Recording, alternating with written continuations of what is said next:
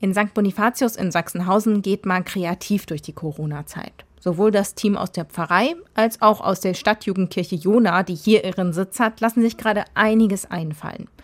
Denn jetzt im Advent wäre eigentlich die Zeit der Begegnung, erzählt Frank Kienast von der Stadtjugendkirche. Normalerweise ist die Adventszeit eine Hochphase bei uns und wir haben viele Angebote, wo man zu uns kommen kann und wo wir uns auf Weihnachten vorbereiten. Und das klappt dieses Jahr nicht und das wollten wir nicht ausfallen lassen und deswegen haben wir uns überlegt, wie können wir denn zu den Leuten kommen? Herausgekommen sind gleich mehrere Ideen. Eine davon ist die Adventsbox. Wie in einem Adventskalender gibt es jeden Sonntag einen kleinen Umschlag zum Auspacken. Drin sind Impulse, kleine Ideen für die Adventszeit. Mal was Süßes, mal eine Kerze. Beate Bubala, Pastoralreferentin, hat beim Packen eifrig mitgeholfen. Die Adventsbox soll auch signalisieren, wir, die Gemeinde, sind für euch da.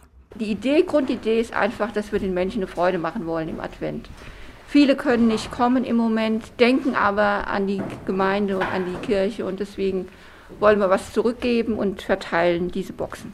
Tatenlos ist das Pfarrteam also nicht. Pfarrer Werner Otto macht auch weiterhin Gottesdienste.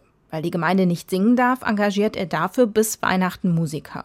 Zu Heiligabend wird er auch deutlich mehr Christmetten abhalten, damit viele Menschen in die Kirchen kommen können. Aber das Krippenstück, ein Highlight eigentlich, kann nicht aufgeführt werden. Dafür hat sich das Pfarrteam schon etwas überlegt. Die Geschichte von Maria, Josef und dem Jesuskind wird einfach per Video aufgenommen. Dieses Video kann man sich dann entweder zu Hause in der Familie angucken oder auch bei uns, und zwar ähm, Open Air bieten wir an den Kirchorten St. Aposteln und St. Wendel an, dass man sozusagen im Stundentakt kommen kann, um sich das gemeinsam anzuschauen unter freiem Himmel, äh, auch mit Begleitprogramm, ja, dass man dann auch trotzdem zusammen betet und einen Schrifttext hört und vielleicht eine kleine Ansprache. Und auch an diejenigen, die momentan keine Kirche besuchen können oder möchten, wird gedacht. Zu Weihnachten gibt es Gebetsanregungen und Impulse auch auf der Homepage der Kirchengemeinde.